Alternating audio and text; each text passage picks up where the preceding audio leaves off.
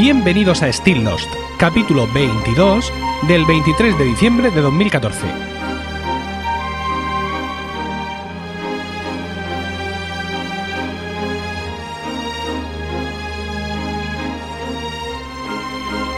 Muy buenas, espero que estéis todos bien en el momento de escuchar este podcast y dispuestos a pasar un rato juntos rememorando nuestra serie favorita. Superada ya la resaca de nuestro mítico directo en el bar Barma de Barcelona, hoy vamos a seguir hablando de la tercera temporada de Lost, en concreto de los capítulos 3 y 4. Antes de comenzar, eso sí, quiero hablaros de mi libro, titulado Podcasting, así lo hago yo, un manual breve y conciso para crear tu propio podcast que está en la venta en la iBooks Store de Apple. A través de tan solo 72 páginas podréis aprender todo lo necesario para crear, grabar y publicar vuestro propio podcast. El libro cuesta 0,99 euros, es decir, es, insignificante, 0,99, y para leerlo necesitáis un iPad o un Mac, pero también hay una versión en EPUB especial para iPhone, menos lucida, eso sí, pero también está ahí y al mismo precio. Si estáis interesados, si creéis que sois unos podcasters en potencia, echadle un ojo a mi libro en emilcar.es barra podcasting. Y ahora sí, sin matilación ni spam, comenzamos.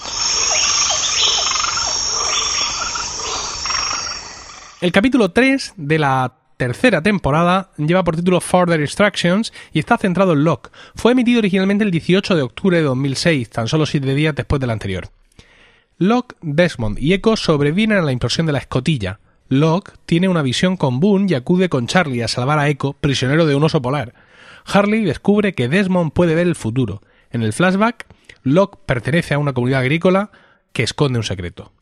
Bueno, vamos a empezar hablando del flashback sobre Locke precisamente eh, con una historia que hace hincapié en sus debilidades, ¿no? Y en cómo él se ve a sí mismo como, como cazador, ¿no? Un rol eh, por el que luchará en reafirmarse durante toda la serie y que fue realmente lo que le llevó a tomar el avión Australia, ¿no? Para participar en aquel safari, pese a que en aquel momento estaba en silla de ruedas. En, este flag, este flashback eh, nos sitúa a Locke después de la ruptura con Helen y pertenece a una especie de comuna rural. Eh, recoge a un tal Eddie que está haciendo autostop y bueno, pues le introduce en la comuna un chico joven y vemos que esta comuna actúa como una especie de familia que tiene incluso su pequeño punto religioso, ¿no? Tanto en, en lo que es eh, participar juntos en la oración antes de comer, dando gracias, como en esa especie de cabaña de sudación donde, según dice Locke, eh, entras ahí para ver si eres cazador o granjero. Ahí vemos un poco el paralelismo con lo que luego veremos en el episodio, en la, en la acción en la isla. Eh, este tal Eddie, el, autostopista, muestra interés por algunas actividades de la comuna que parecen un poco ocultas, eh, pero Locke le va dando largas. Luego veremos que Eddie en realidad es un policía infiltrado. Y, cuando los, eh, los, jefes de la comuna lo descubren, Locke dice que no se preocupen, que se va a encargar, que él se va a encargar de que de, de la situación para que no se pierda todo lo que han creado allí.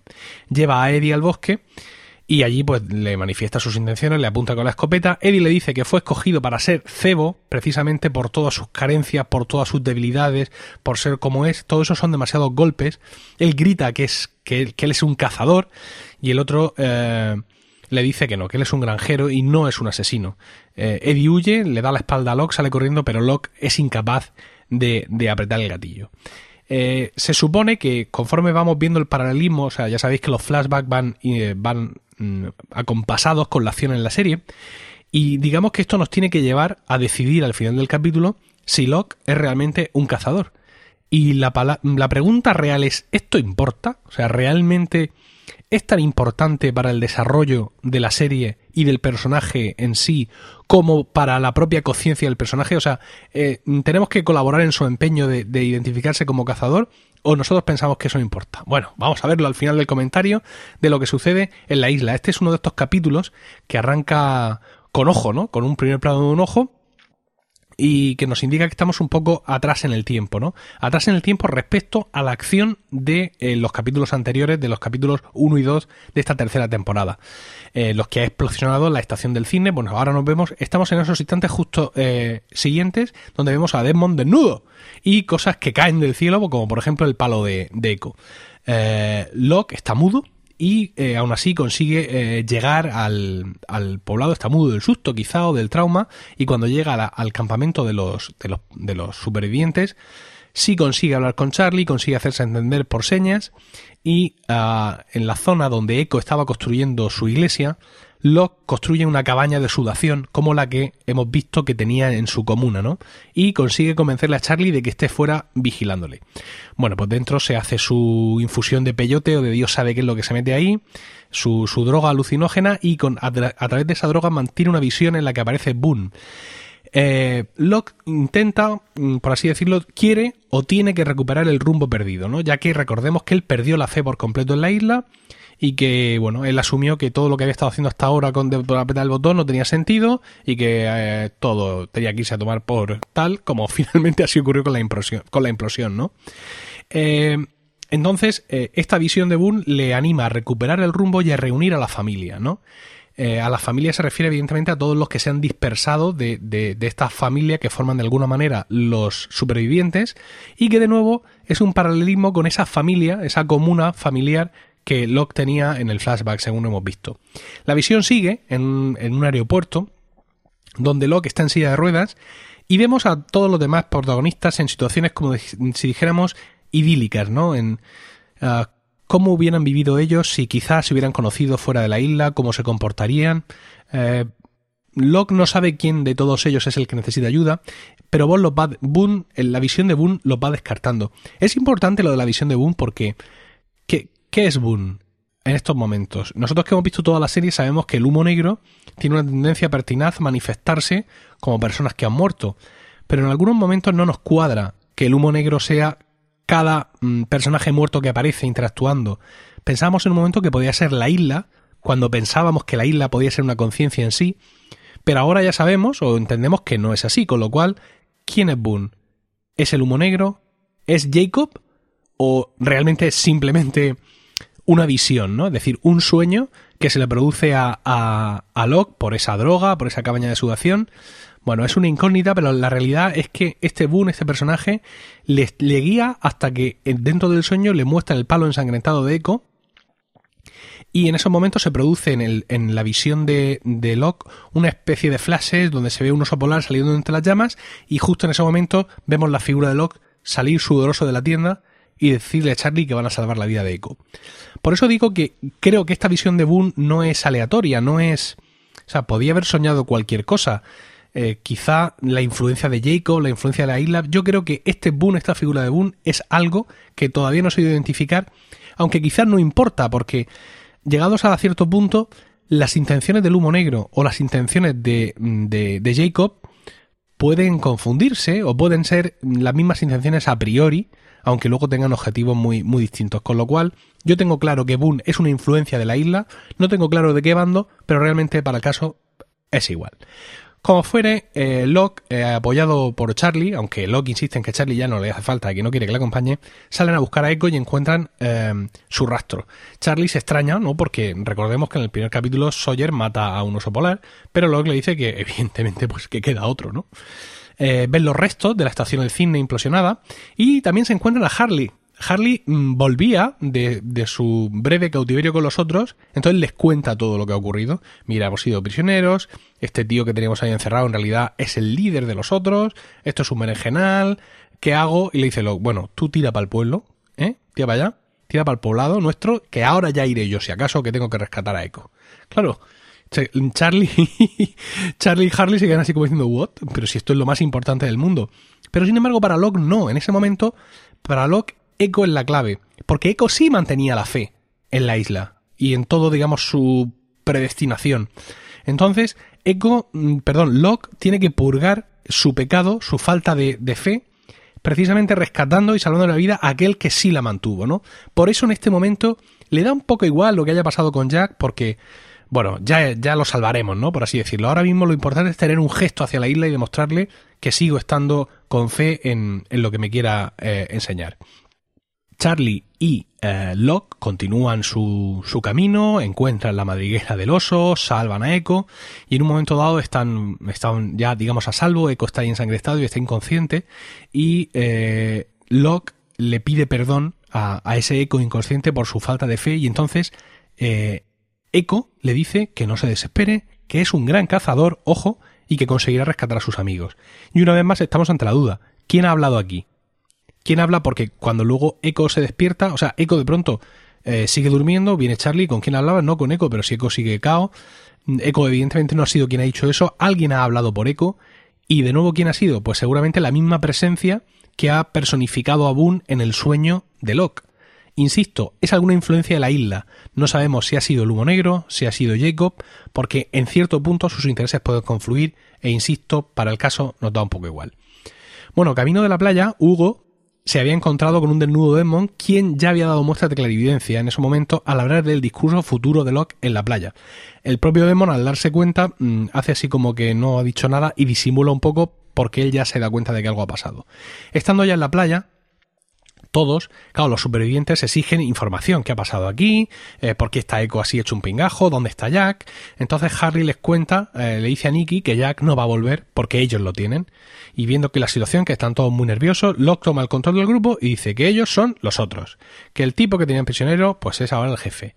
Entonces, eh, Claire comienza a preguntar que dónde están Sam, que dónde está Jean, que dónde está Sayid, que os recuerdo que eran el otro grupo, el, otro grupo que atacaba a, los otros y que evidentemente no están todavía en la isla.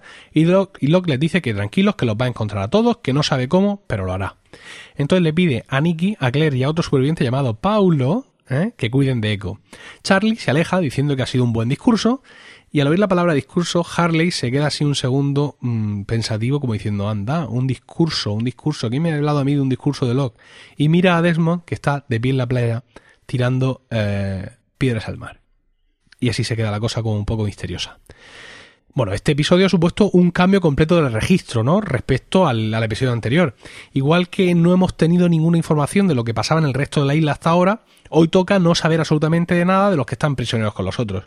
Hay que asumir, a priori, como he dicho al principio, que la acción transcurre simultáneamente a lo que hemos visto en los dos episodios anteriores y esa es la manera, digamos, más sensata de intentar encajar estas las, las pilas, los puzzles, no, las piezas de este puzzle que nos han planteado los autores en este comienzo un poco extraño de la tercera temporada.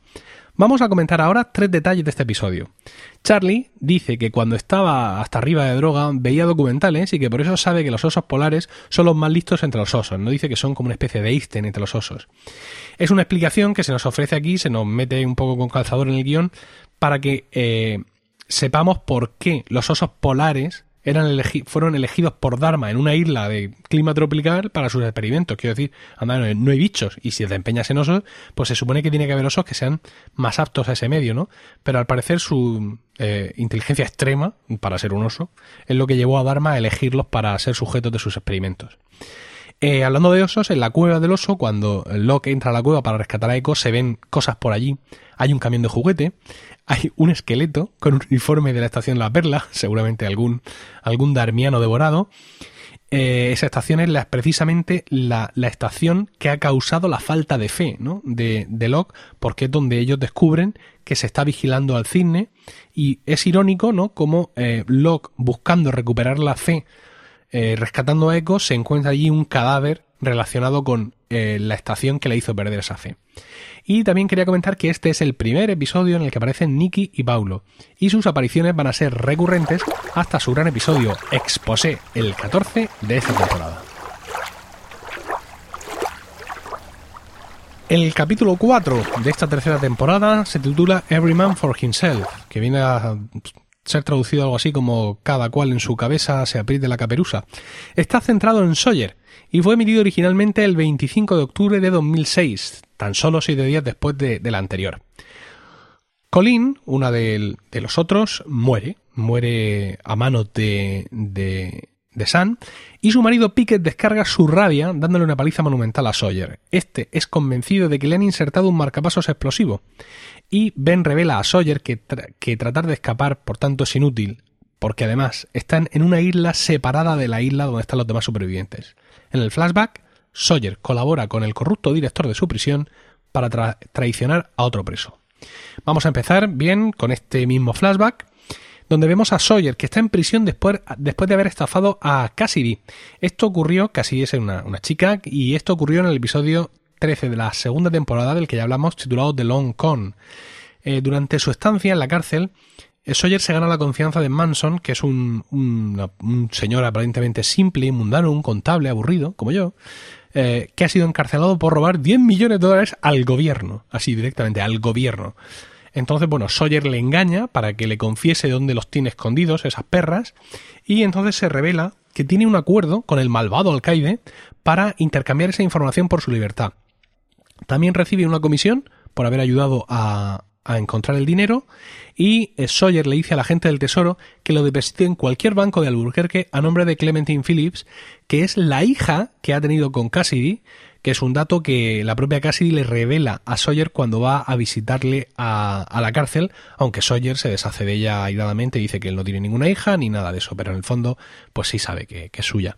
En el capítulo 15 de esta misma tercera temporada veremos que fue precisamente Kate quien convenció a Cassidy en un encuentro posterior para que denunciara a Sawyer. Cassidy en esos momentos estaba embarazada cuando ambas se encuentran, pero esto lo veremos más adelante aquí en Still Lost. Bueno, en el campamento de los supervivientes, eh, si los episodios anteriores ya hemos visto que estaban enfocados a uno u otro grupo, ya aquí en este episodio 4 ya empiezan a mezclarse mal la acción de las diferentes ubicaciones. La mayor parte de la trama de este episodio se centra en Sawyer, evidentemente, y en los que están con él prisioneros en la estación Hydra en la isla secundaria. Pero lo poco que vemos de acción en el campamento es muy interesante, y es que vamos a ver a un Desmond que empieza a ser consciente de que cierto don de clarividencia se ha despertado en él. Tras el rechazo inicial de Claire para dejarle reparar su techo, Desmond se empeña y construye un siniestro para rayos al lado, de manera que atrae un relámpago cuando se inicia una inesperada tormenta, un relámpago que de otra manera hubiera impactado directamente sobre Claire y su hijo.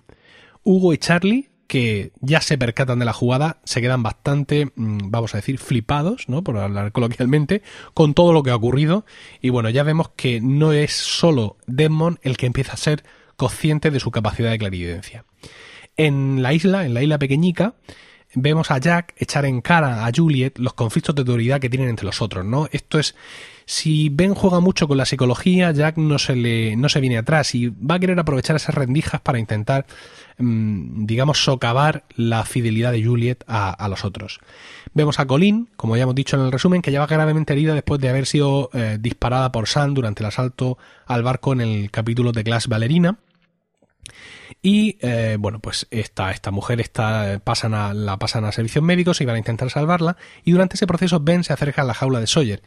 Este intenta electrocutarle según un plan maléfico que había urdido, pero falla y eh, Ben le pega una paliza con una porra extensible. es una cosa un poco extraña, pero bueno. El caso es que Sawyer se despierta atado en una mesa con Tony y Ben y otros todos de los otros, le ponen un palo en la boca y de una manera ciertamente torpe parece que le clavan una jeringuilla con no sé qué en el esternón. Mm, ya os digo que parece una cosa como un poco chapucera.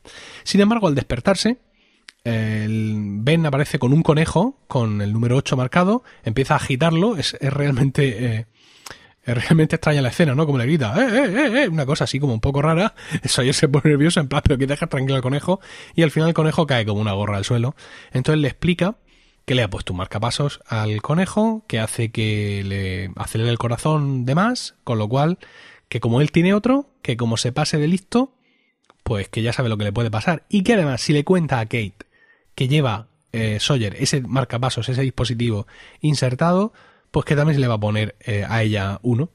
El tipo, pues como suele ocurrir, vuelve a su jaula, así, huraño, sin querer decirle nada a ella. Y ella dice, bueno, pues nada, pues voy a cambiarme de ropa, evidentemente, como haríamos cualquiera de nosotros. Empieza a cambiarse de ropa y entonces vemos su espalda completamente desnuda en una imagen súper erótica que tardaré en, olvidar. Y esto hace que le suba el pulso a Sawyer, claro, y a mí también, evidentemente. Y bueno, enfadado porque ve que no logra eh, sustraerse de los eh, embrujos físicos de, de Gates, se echa un cubo de agua fría para que se le pase el, el calentón. Jack, por su parte, seguía prisionero y a través del intercomunicador eh, a través del intercomunicador eh, está escuchando muchas cosas, ¿no? Entra Juliet y le pide ayuda para salvar a Colin, pero aunque lo intenta, la gravedad de las heridas y la falta de medios hacen que Colin muera en la mesa de operaciones.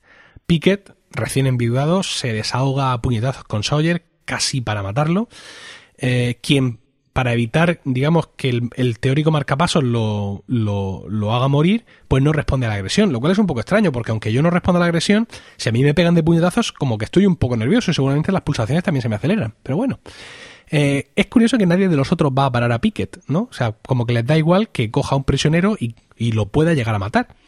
Entonces Pickett, para parar de pegarle puñetazos salvajes a Sawyer, fuerza a Kate a decir que le ama Es todo muy emocional, pero no tiene sentido. O sea, pegándole y pegándole, di que le amas, di que le amas. Y la otra dice, le amo, y ya no le pega más.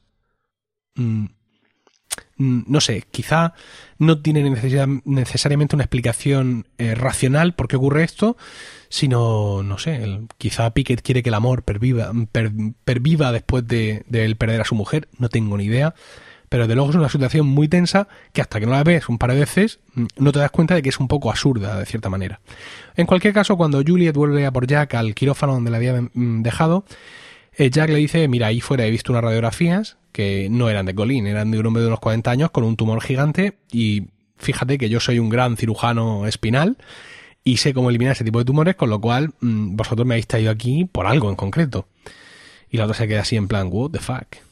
Eh, bueno, Kate consigue escapar de su celda, pero Sawyer no quiere huir con ella, evidentemente para no explotar como las chicharras, y ella se enfada muchísimo y se mete otra vez dentro de la jaula, es decir, o nos vamos todos o no me voy sola. Entonces él le dice eh, que esto es un sálvese quien pueda, ¿no? Es decir, every man for himself. Pero sin embargo ella le dice lo de vivir juntos, morir solos, es decir, vivir juntos o morir solos, recordemos. Y ya el otro pues se queda callado porque entre tanta tontería evidentemente no se puede responder. Eh, sacan a Sawyer a dar un paseito por el monte. Y cuando lo, han subido ya bastante, bastante altura, le enseñan vivo al conejo número 8. Y eh, Sawyer eh, se queda entonces muy asombrado al ver que no está en la isla, sino que está en otra isla más pequeña. Y ahí es donde Ben le dice que no, que bueno, que no tiene sentido escapar de la celda porque no tiene a dónde huir.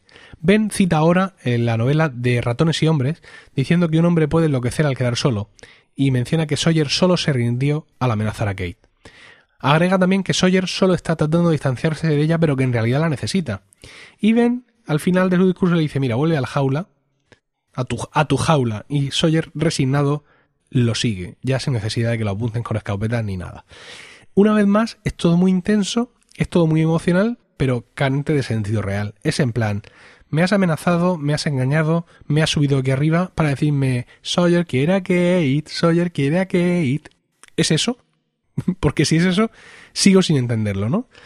Entonces, eh, bueno, también puede ser, insisto, un, de una vez más, un juego mental de Ben para doblegar la voluntad de Sawyer y conseguir que se les una, quizá, o que no pongan tanta resistencia. Pero bueno, en cualquier caso no, no lo entiendo mucho. Vamos a comentar ahora tres detalles de este episodio. Desmond se acerca a Paulo y le pide un palo de golf y con él construye eh, una torre, el, el, para rayos que hemos dicho, colocando este palo de golf en la cúspide. Ya vemos cómo seguimos incorporando a Paulo y a Nicky como actores secundarios más recurrentes y habituales. Cuando Sawyer despierta atado en la mesa de operaciones, oye a Tom hablando con Ben del hecho de que hace dos días están ciegos sin, comunicaciones. Esto es a causa de la implosión del cine que ha mandado a tomar por saco todo el espectro electromagnético de la isla, con lo cual los otros han perdido su posibilidad de comunicarse, su capacidad de comunicarse con el exterior. Y finalmente decir hablar de la doble cita de ratones y hombros, ya que eh, Ben lo dice al final, Sawyer también se lo había echado en cara antes, en plan, es que no lees, no conoces de ratones y hombres, y todo esto alimenta un poco el trasfondo literario y filosófico que tiene toda la serie.